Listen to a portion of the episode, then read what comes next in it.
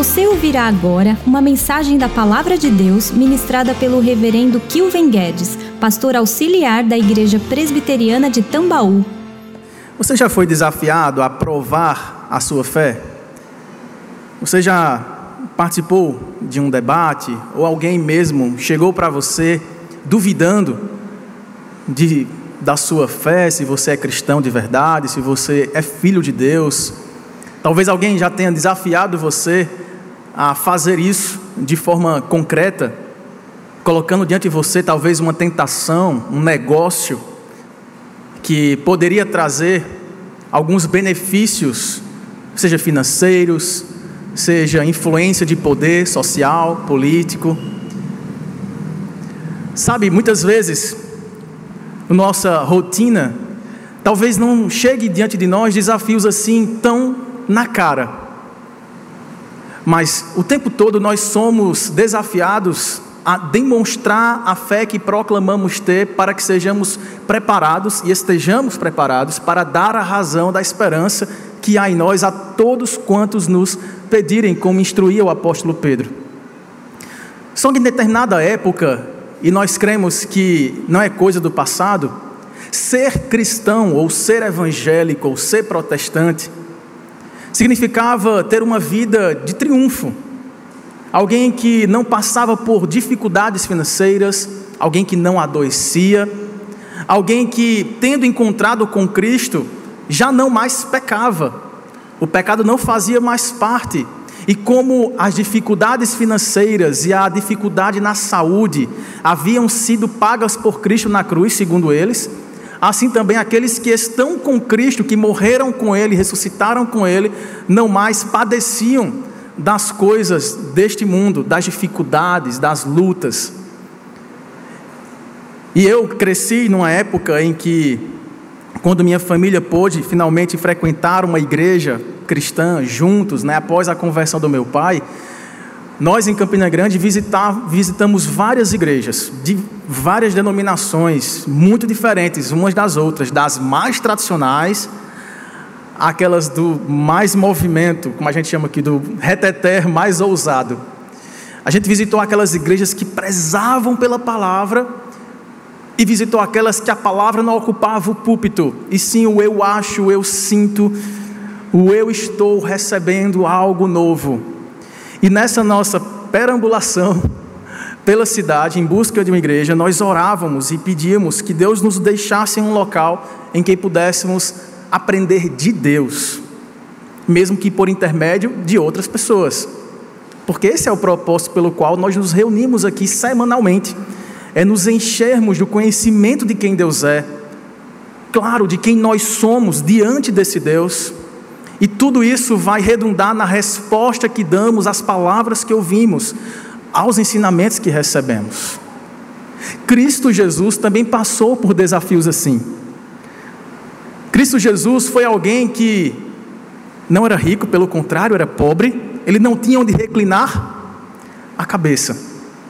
Ele não tinha uma família perfeita, muito pelo contrário, ele foi rejeitado pelos seus. Jesus foi um homem de dores que sabia o que era sofrer, padecer.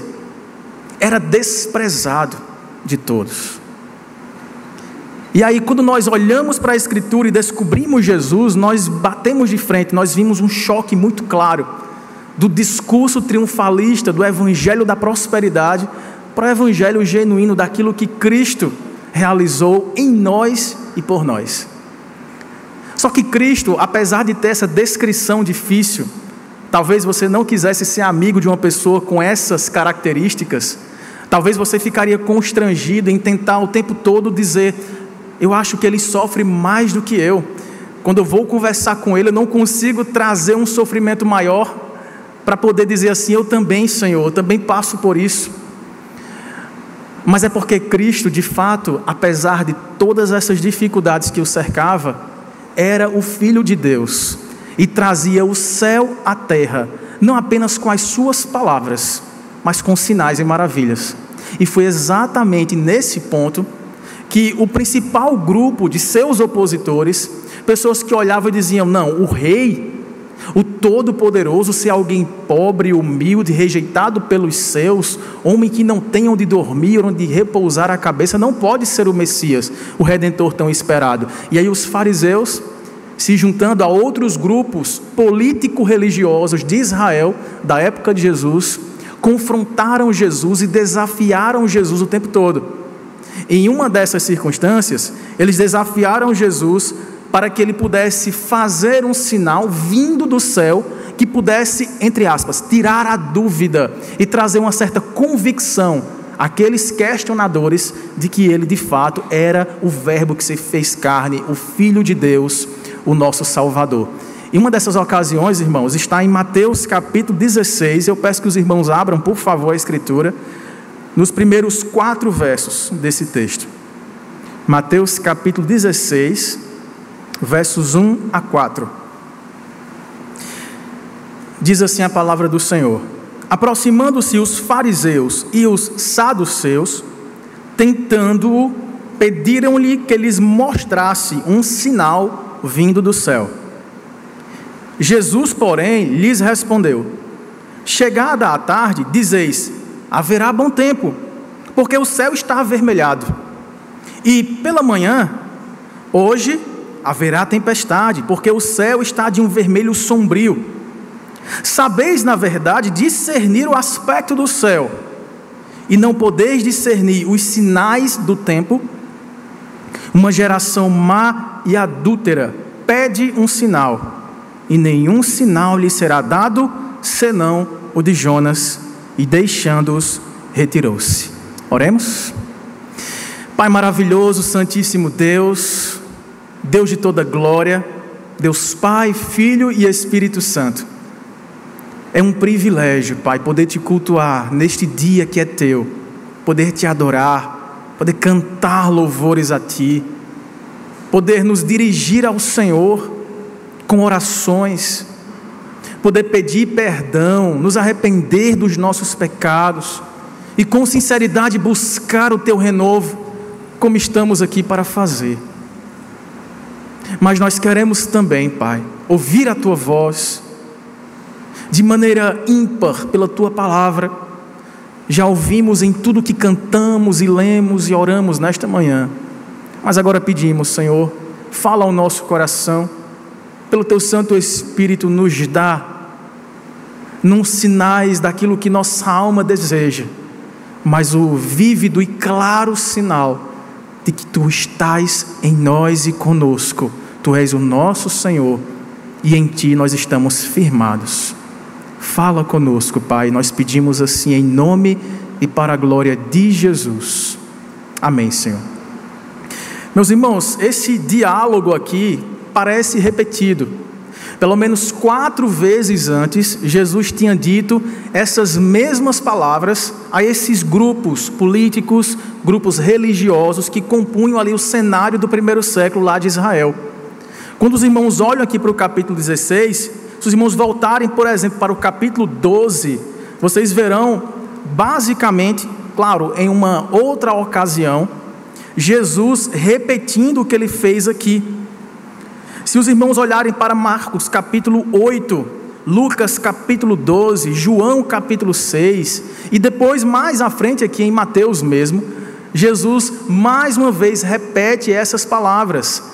Vocês não têm condições de discernir os tempos e pedem um sinal para que vocês compreendam o que está acontecendo. Outro sinal não lhes será dado, a não ser aquele do profeta Jonas. Jesus tinha feito isso e ele repetia em determinadas ocasiões o mesmo discurso. E aí alguns estudiosos eles começam a quebrar a cabeça para entender assim: será que isso aqui foi uma repetição? Por exemplo, quando Mateus narra isso, Lucas também, Marcos e João, será que eles estão falando do mesmo evento? Só que quando nós comparamos essas referências que eu acabei de dar aos irmãos, nós vemos que foram em ocasiões distintas. E por que Jesus repetia isso? Jesus estava o tempo todo tentando não apenas proclamar as boas novas de salvação, mas inculcar na mente não apenas dos seus discípulos e depois dos apóstolos, mas até dos seus opositores, de que eles deveriam estar atentos aos sinais do reino, porque o reino era chegado e a salvação estava diante deles. O sinal vindo do céu havia se encarnado e estava na terra, anunciando as boas novas a todas as pessoas, de todas as nações, tribos, línguas e povos de todas as nações. O, que o Senhor estava dizendo aqui para esse povo, com muita paciência, ensinando uma vez mais e outra vez, sendo perseguido, subjugado, condenado por esses religiosos, era exatamente cumprir a sua missão de dar aos famintos, aos pobres, aos necessitados, aos pecadores, aos publicanos, aos ricos, aos poderosos, a todos, a razão da esperança que há em nós. Cristo Jesus era o sinal vindo do céu que há muito era aguardado. Os profetas o anunciaram, os escritos apontam para Cristo. E esses que estão aqui, esses dois grupos, fariseus e saduceus, conheciam as sagradas letras. E o mais curioso aqui é perceber, irmãos, como que esses dois grupos estavam unidos, mas não para uma boa missão eram grupos muito opostos entre si. Os fariseus, o nome significa separatistas, eles pregavam uma separação da cultura helênica, da cultura grega, eles pregavam uma separação de Roma, eles pregavam uma separação dos pagãos, tentando buscar uma certa santificação, mas por meios e méritos próprios. Aquele tipo de religiosidade externa, de dar o dízimo para todos verem, de fazer orações com mãos erguidas nas praças, para que seja percebido como povo crente, mas que eram incapazes de praticar a misericórdia com quem necessitava, de viver a justiça diante de Deus e de serem fiéis diante daquilo que eles aprenderam na palavra. Já os saduceus, eles estavam em caminhos bem opostos aos fariseus. Os saduceus, irmãos, eles eram um povo que se assemelhava com os fariseus no modo como eles achavam que encontrariam a salvação por meios próprios, mas por meios diferentes dos fariseus. Eles eram extremamente materialistas. E eles viviam, boa parte deles, por terem uma, uma certa descendência sacerdotal em Israel, eles viviam do comércio que cercava o templo, vendendo animais para os sacrifícios, e nos átrios do templo comercializavam mercadejavam a palavra de Deus. E muitos enriqueciam-se a si próprios e olhavam para suas muitas posses e propriedades como garantidoras de uma segurança eterna. Mais ou menos aquela história de comprar um terreninho aqui para garantir lá no céu. Isso não é nada novo, não, viu, irmãos? nada novo debaixo do céu. E esse grupo, eles eram extremamente vinculados politicamente. Mas apesar de ter essas, esses contrastes, por exemplo, os saduceus não acreditavam na ressurreição, não acreditavam nos anjos, nos seres celestiais, coisas que os fariseus acreditavam. Mas nesse momento, eles estavam unidos, com o propósito de se opos, estarem opostos, contrastando as palavras de Jesus, desafiando a Jesus para pegá-lo em armadilhas e desacreditá-lo publicamente. Será que não é assim que a gente vê hoje também em nossos dias? Nós somos o tempo todo desafiados e atacados por muitas ideologias que são frontalmente opostas à palavra de Deus. Algumas delas são bem distintas umas das outras. Uma extremamente secularizada, outra mais filosofal, outra mais pragmática, outra completamente contemplativa, chamando a natureza de mãe e tentando achar deleite e significado nas coisas dessa vida. Mas quando nós falamos de Cristo, todo este exército de ideologias contrárias, toda essa oposição, parece que elas se reúnem, dão as mãos para combaterem o Evangelho. Isso também não é nada novo. Não há nada novo debaixo do céu. E eles faziam isso, irmãos, de modo a pedirem sinais agora para Jesus, já que as palavras de Jesus parecia contrastar aquele pensamento da época que o que importava era o comportamento externo, era o cerimonialismo religioso, era estar na igreja, dar o dízimo, andar com a Bíblia debaixo do braço, isso já seria suficiente. Vem Jesus e diz: se você não gostar do seu irmão e odiá-lo no coração, você já está cometendo homicídio contra o seu irmão. Se você xingar o seu irmão, mesmo que seja no coração, você já é digno das chamas infernais eternas. Se você olhar para alguém que não é o seu cônjuge, com desejo ardente no coração, alimentando isso, imaginando situações em que você teria prazer com alguém que não é o seu cônjuge, mesmo não consumando o ato, você já terá feito no coração. Por isso que ele chama, vocês são uma geração de adúlteros, incrédulos, não apenas no sentido físico da palavra do adultério, mas vocês prostituíram-se. A sua adoração é misturada, é vendida. Vocês criticam os pagãos, mas vocês fazem pior do que eles. Vocês vendem uma imagem de santidade, mas que são feitos opacos, vazios e cheios de arrogância. E quando Cristo ataca com essas palavras, o tempo todo, irmãos, ele não estava tentando humilhá-los. Não era meramente uma confrontação para decidir qual religião é a certa. O que Cristo estava fazendo era trazer para o coração daquelas pessoas o senso de pecado, para mostrar para elas que aquele sossego, aquela, aquele descanso, aquele, aquela vida confortável de achar que está quase às portas do céu, com as nossas boas obras, com a nossa influência aqui neste mundo, o nosso poder, com o nosso dízimo gordo, a gente está garantindo uma segurança eterna nos céus. E Cristo vinha combatendo esse, esse tipo de sensação que amortizava aquelas pessoas para que elas pudessem despertar da sua vida de adultério, promiscuidade, infidelidade, falta de amor,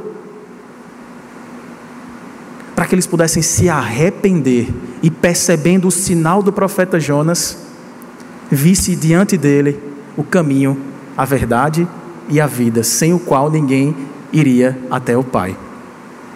Veja, parece que aqui, eu imagino que aqueles irmãos aqueles irmãos ou aquelas pessoas, tomara que tenham se tornado irmãos depois de um tempo, aqueles fariseus, aqueles saduceus, tinham ouvido falar dos milagres que quando nós folheamos aqui as folhas que antecedem o texto que lemos, nós vemos que Jesus realizou grandes curas. Jesus realizou grandes sinais, maravilhas, multiplicação de peixes, de pães, alimentando multidão, curando lepra, uma doença incurável da, da época, ressuscitando mortos, Havia sinais claros, evidentes, suficientes para que eles percebessem que aqueles sinais eram vindos do céu. Mas veja que a expressão que eles usam aí no início do, do capítulo que nós lemos, eles pedem que Jesus lhes mostrasse um sinal vindo do céu. Talvez aqui, irmãos, eles imaginassem algo semelhante ao que, na ótica deles, Moisés realizou. Lembra, lá no deserto, quando fez chover comida do céu, maná caindo do céu. Talvez eles imaginassem aqui fazer algo como Josué, que ao orar a Deus, simplesmente o sol e a lua pararam. Ou imitar Samuel, que por um pedido fervoroso diante do Senhor, uma intercessão pelo povo de Israel, quando sofria um ataque mortal dos filisteus, Deus abriu dos céus e caiu um temporal com trovões, com água, com relâmpagos, com raios e soterrou o exército filisteu naquela batalha e deu livramento a Israel. Ou talvez imaginar que Jesus fizesse algo parecido com o que o profeta Elias fizera, quando rodeado de profetas de Baal, orou a Deus e Deus respondeu com fogo dos céus. Veja que o coração desses questionadores, indagadores, da identidade do Cristo. Eles estavam ouvindo o que Cristo tinha feito, eles ouviam a pregação do Cristo, que é o profeta por excelência, que é a própria demonstração do poder de Deus para a salvação de todo o que nele crê. Eles viram e eles ouviram muito desses relatos que estão aqui nessas páginas do Evangelho, mas quando Cristo retorna para Galileia, antes de fazer a sua última viagem para se entregar sacrificialmente na cruz do Calvário, eles vêm a Jesus e na esperança, não de crer nele, não de serem convencidos, mas com corações endurecidos, estavam na expectativa de pegar Cristo em uma falha, em uma incapacidade e torná-lo desacreditado diante das pessoas. Por que isso, irmãos? Por que, que Jesus foi desprezado? Por que, que alguém que pregava o que ele pregava, amava como ele amou, curava como ele curava, realizava sinais e maravilhas como ele realizou. Paulo diz que Cristo era a própria imagem do Deus incorruptível, a exata expressão do ser divinal. E como que esse ser cheio de amor, poder, misericórdia, força, pode ser tão odiado e rejeitado pelos seus? É porque o tempo todo, nós que saímos de Deus, quando pecamos, endurecidos como fomos com o nosso pecado, estamos tentando fugir da responsabilidade de, tendo reconhecido o Cristo como de fato Ele é, o Filho de Deus, temos de prestar contas a Ele. Se o reconhecemos como Rei, temos que servi-lo. Se o reconhecemos como Senhor, temos que nos dobrar diante das Suas ordens. Se o reconhecemos como Deus, olhamos para nós mesmos e temos que correr até Ele para rogar a Sua misericórdia.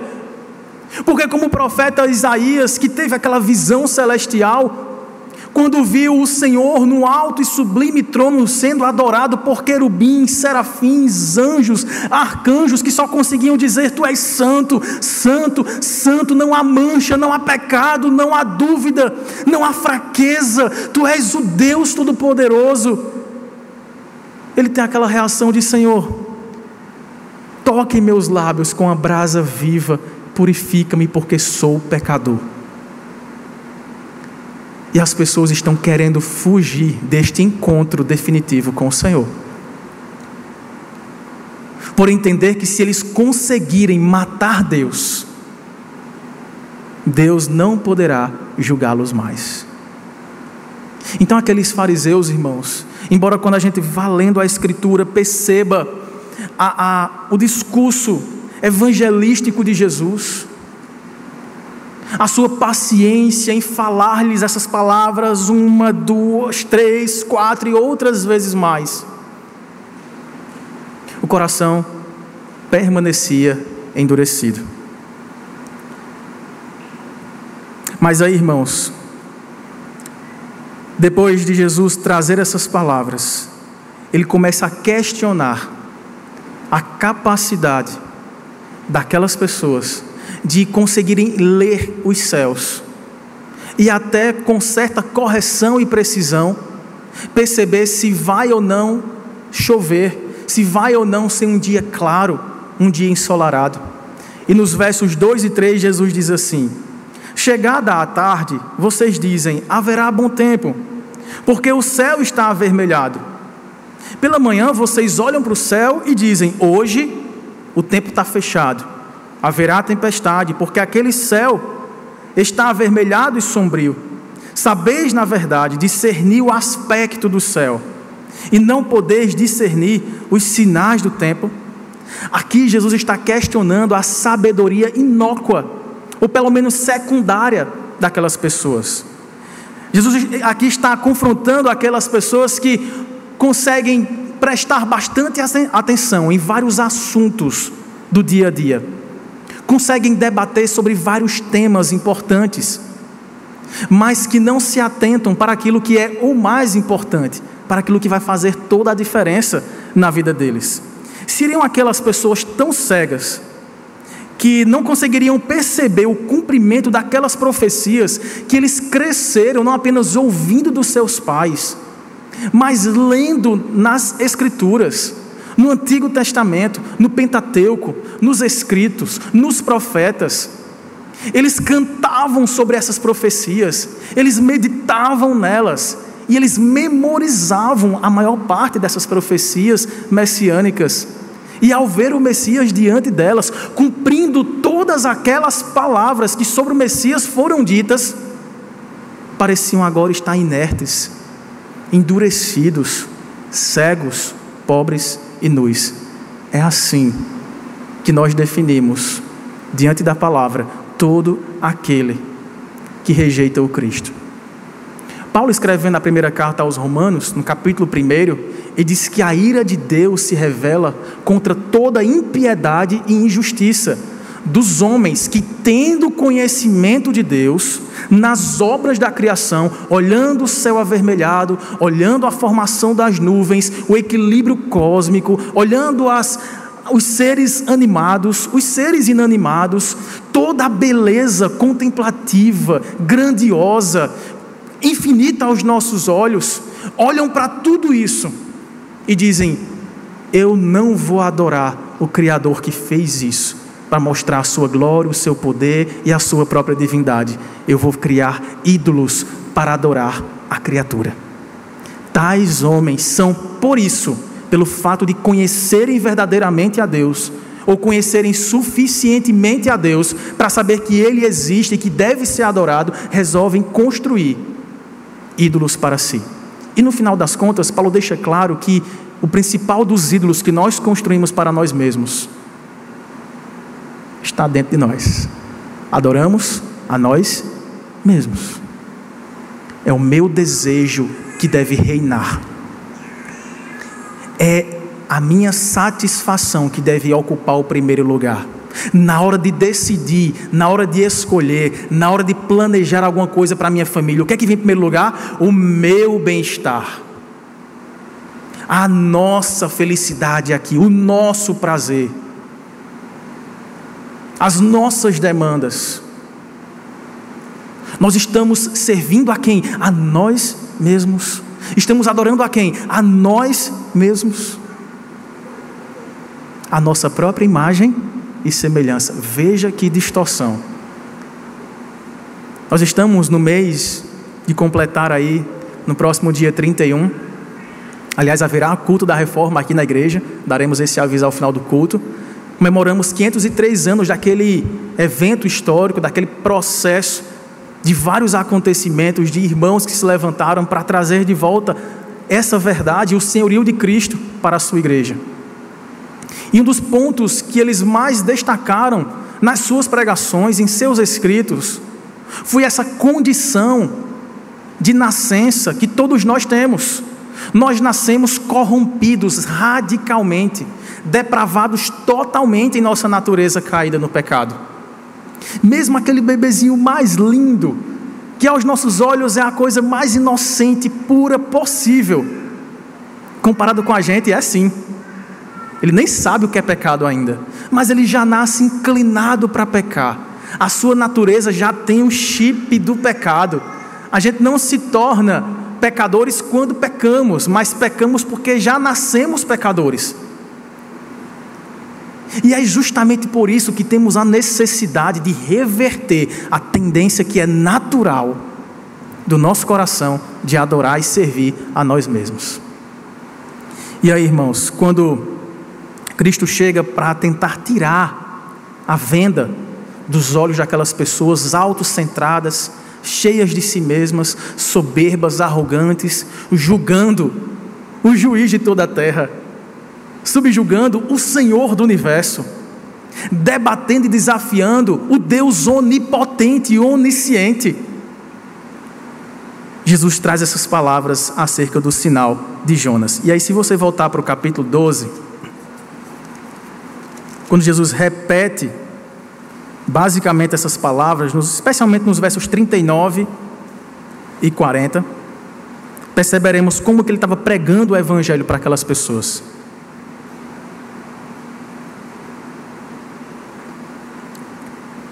Veja, outro grupo aqui, ó, escribas, se uniram aos fariseus, um outro grupo político, religioso que conhecia a palavra, Replicaram, mestre, queremos ver da tua parte algum sinal.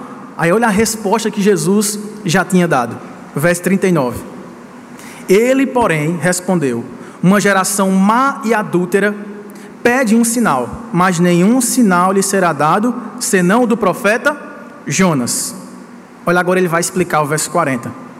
Porque assim como esteve Jonas três dias e três noites no ventre do grande peixe, assim o filho do homem, uma expressão messiânica usada pelo profeta Daniel e por outros tantos profetas, o filho do homem, o Senhor, o Messias, o esperado, o Cristo, estará três dias e três noites no coração da terra. Aqui Jesus anunciava, irmãos, respondendo ao pedido de um sinal vindo do céu, com este sinal que já tinha sido dado na antiga aliança por meio do profeta Jonas. Ele anuncia aqui a sua morte expiatória e a sua gloriosa ressurreição. Ele passaria três dias no coração da terra, sepultado, mas ao terceiro dia as algemas da morte seriam quebradas e vencendo a morte, ele traria vida eterna e salvação a todos quantos nele crescem. Jesus prega o evangelho para aquelas pessoas. Muitas vezes nós somos desafiados, irmãos, a provar da nossa fé. Nós somos tentados a dar respostas inteligentes, apologéticas, muitas vezes tentando até trazer incoerências, incongruências ao próprio discurso daquele que nos desafia em sua crença, em sua forma de pensar. E isso, em algumas circunstâncias, faz bem. Você confrontar pensamentos, confrontar modos de enxergar a realidade, cosmovisões em conflito, até o nome de um livro que tem aqui na nossa livraria. Nós precisamos conhecer os nossos inimigos, saber o que eles dizem, o que eles pensam, para apresentar o Evangelho como resposta a eles. Mas a nossa resposta não pode deixar de conter a mensagem que quebra cadeias, grilhões e que traz libertação eterna e definitiva a pecadores endurecidos cheios de si, mas que se dobram diante do poder transformador de Jesus Cristo. E é nisso que Jesus acaba investindo todo o seu tempo aqui na terra. E aí, irmãos, quando Jesus responde assim, ele está pregando para aquelas pessoas a importância da fé e do arrependimento. Enquanto eles pediam sinais, milagres, operações extraordinárias, né, o céu avermelhado, cuspir fogo, ou mesmo o sol parar e a lua adormecer, Cristo estava mostrando que não são sinais de milagres e maravilhas que vão gerar fé e arrependimento nos corações, mas a fé e o arrependimento é que gerará o milagre da transformação de quem somos. Jesus estava aqui mostrando para nós hoje que, apesar de milagres, sinais e maravilhas serem possíveis, reais e vindas sempre do alto, é possível sermos enganados e iludidos com falsos sinais, falsas maravilhas que podem nos iludir, que podem nos enganar e nos levar a amortizar o nosso coração, deixar de nos preocupar com o nosso pecado, com a fé em Cristo, com lembrar do seu sacrifício, da sua morte, do seu sepultamento e da sua ressurreição e o que tudo isso implica para nós hoje e passar a nos preocupar com o bem-estar nosso e da nossa casa quando atendidos por sinais e maravilhas. É por isso que existe muita igreja cheia, abarrotada de pessoas que procuram sinais e maravilhas, como que batendo na porta de Jesus, dizendo: Mostra que tu és Deus na minha vida, dá-me aquele emprego, dá-me aquele carro, dá-me aquela casa, dá-me aquela família perfeita. E como nós muitas vezes barganhamos, talvez não nesses termos, mas talvez com a nossa própria saúde. Senhor, parece que eu adoeci, isso não deveria ter acontecido. Eu não sou teu filho. Tua palavra não diz que aos teus anjos darás ordens a teu respeito para te guardar em todos os teus caminhos. Como é que eu sofri um acidente? Como é que isso vai acontecer na minha casa? Como é que meu comércio não prosperou? Eu investi, eu trabalhei, eu plantei, eu me dediquei. Como que aquele relacionamento veio a romper, sendo que eu investi tanto, eu dei tudo de mim? Como que meu casamento veio chegar a esse ponto, Senhor? Se a tua palavra diz que foi o Senhor que nos uniu e o homem não separe.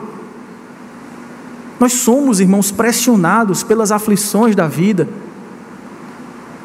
para que se cumpra o propósito de sermos esmerados no caráter do Filho de Deus, não para duvidarmos da Sua bondosa mão sobre nós. E muitas vezes, quando a gente não vê sinal daquilo que poderíamos apresentar vividamente para as pessoas que convivem conosco, as pessoas parecem que ganham espaço na nossa casa para dizer: está vendo? Depois que você se converteu, depois que você virou crente, olha como é que ficou a sua vida.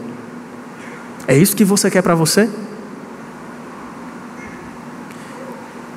Aquelas pessoas, fariseus e escribas, eles estavam ouvindo a mensagem transformadora do Evangelho da boca da, do pregador mais iluminado que poderia passar por essa terra, o próprio Filho de Deus.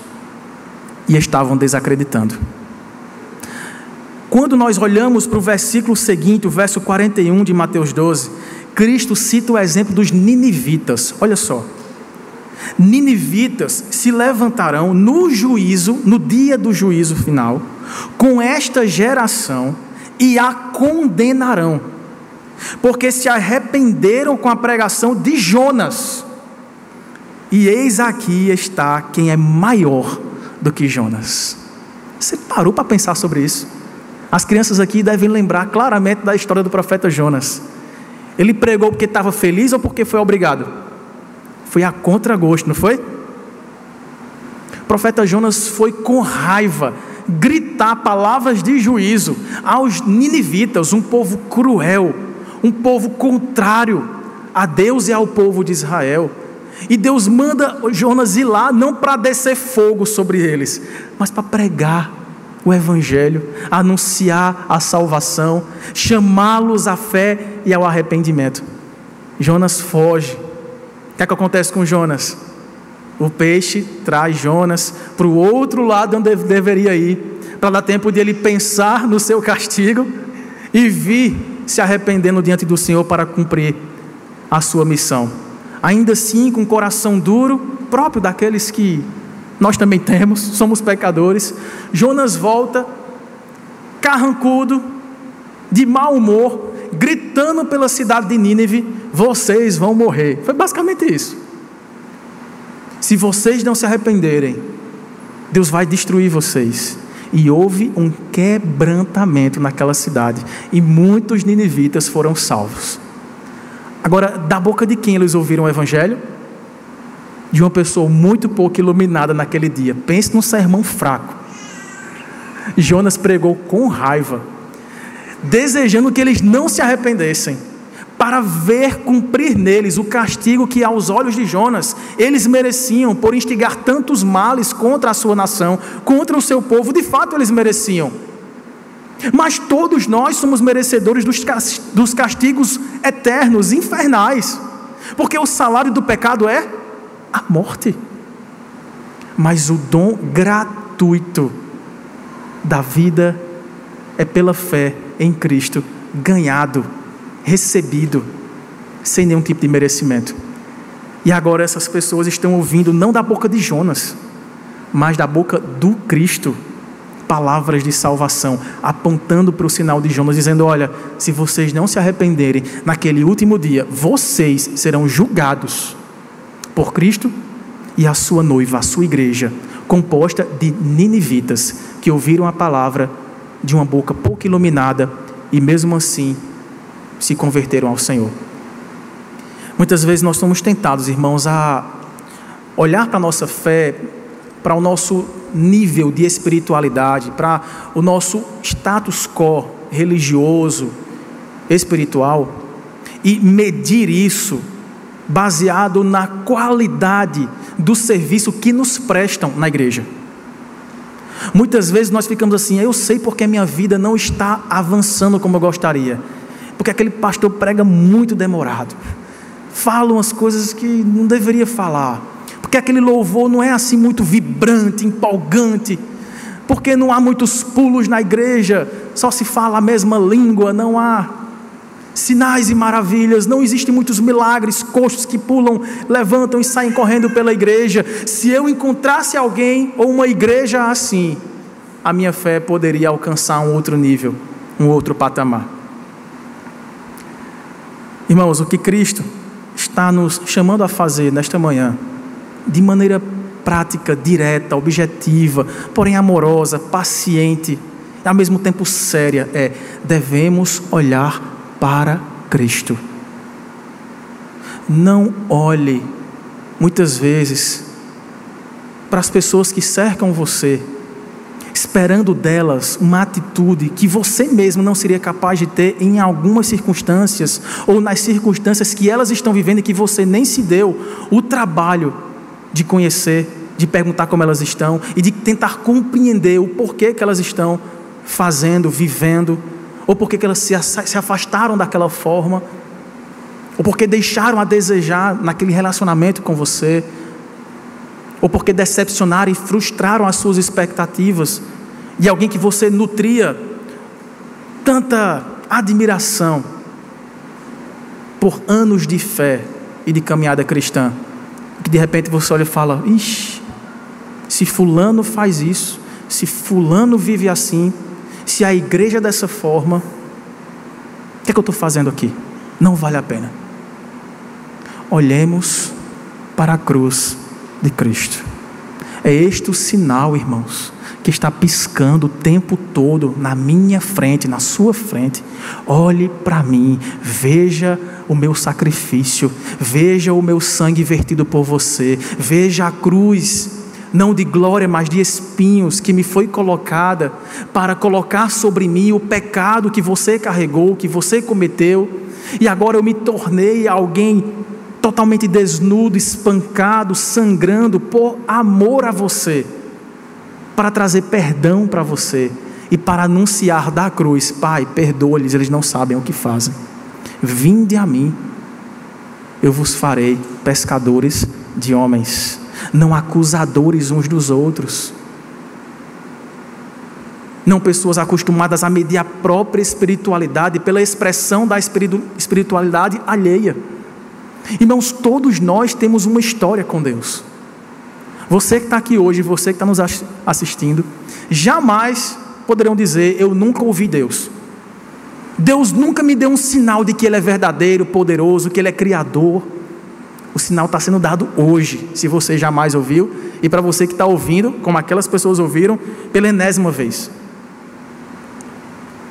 Não podemos mais esperar. É tempo de buscarmos a Deus. É tempo de priorizarmos as coisas do reino.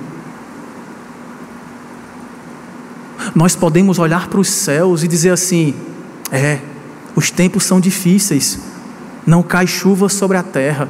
Ou podemos olhar para o céu carregado e dizer: os tempos são fartos, haverá temporal, no bom sentido, para fazer crescer o trigo, baratear o que está caro no comércio, e aí sim virá um tempo de bonança para a nossa nação, para o nosso povo.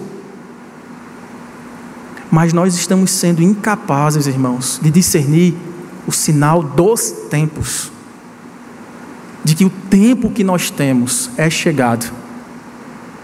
É chegada a hora, e já chegou, que o Pai andará pela terra procurando adoradores verdadeiros que o adorem em espírito e em verdade. A verdade está sendo pregada a mim e a você.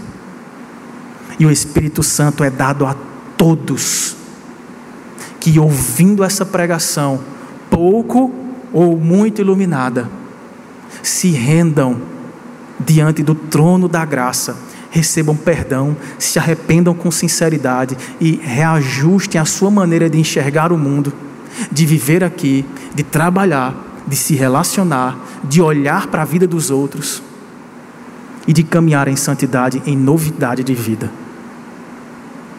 O Cordeiro de Deus já veio.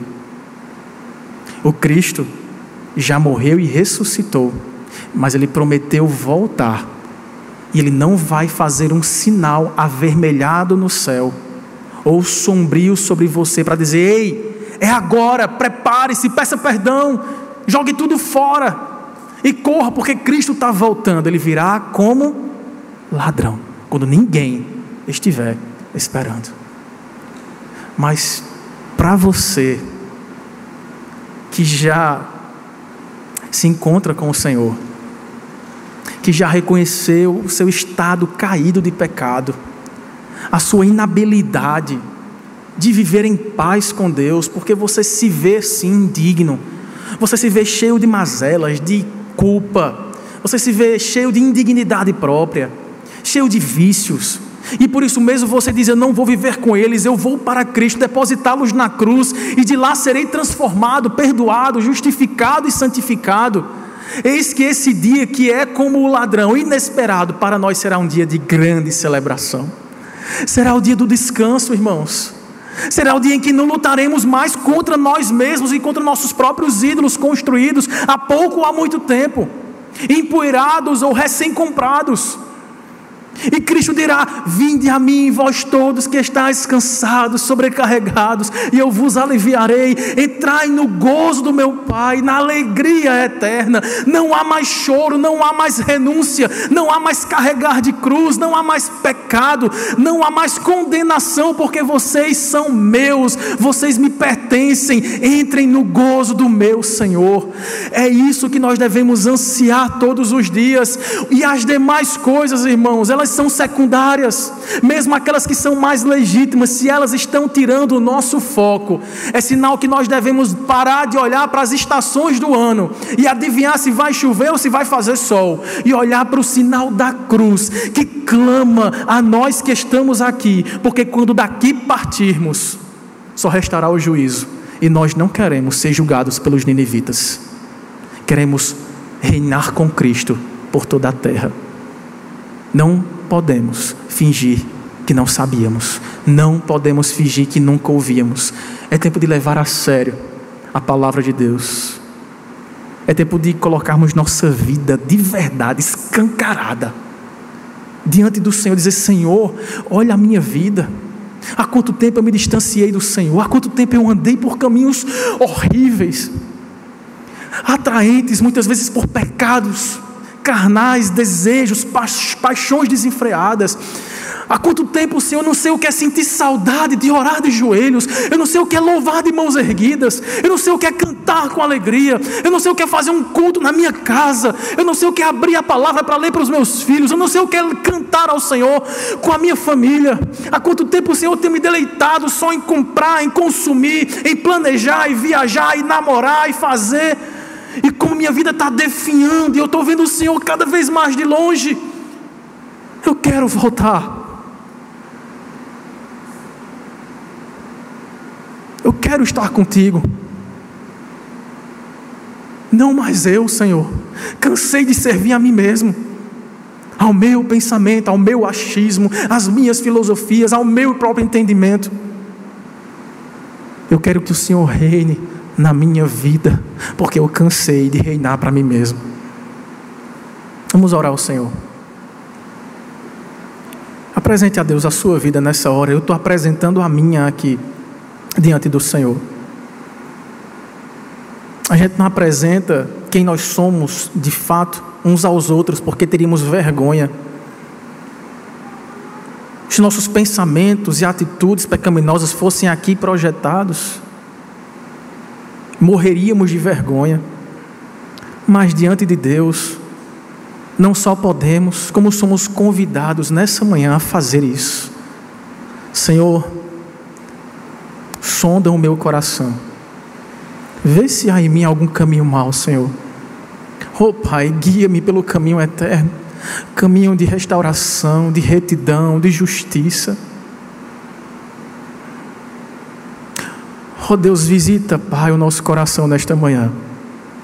Tu sabes quem nós somos. Diante de Ti a gente não pode esconder nada. Tu sabes como somos falhos, pequenos, inconstantes, Senhor, vulneráveis. Tu sabes a distância que nós temos percorrido para longe do trono da tua graça, viramos as costas para ti, não poucas vezes. Mas eis aqui estamos rendidos, Pai, prostrados diante do Senhor. Queremos nos arrepender com sinceridade. E queremos buscar a Ti em primeiro lugar, o Teu reino, a Tua justiça, servindo ao Senhor com tudo que o Senhor nos deu e nos fez. Obedecer ao Senhor, porque é isso que contará no último dia. Não é se aqui construímos grandes coisas, tivemos boa saúde, bons relacionamentos, poder, influência. Não, Senhor, é se fomos obedientes à tua voz e aguardamos ansiosamente o teu resgate. Oh Deus, reajuste os nossos pensamentos, as nossas palavras, as nossas atitudes, nos lava, Pai, nos regenera por completo.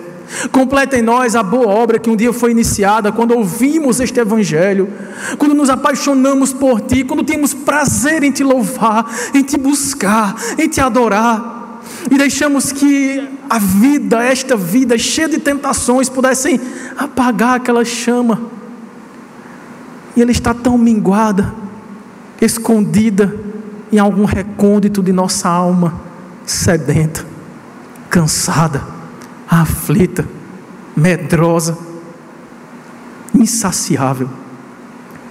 Ó oh Deus, reacenda essa chama para que encontremos em Ti toda a nossa satisfação e dediquemos a Ti toda a nossa vida, como filhos, cordeiros com Teu Filho Cristo Jesus, a quem nós queremos servir, amar e proclamar por onde formos.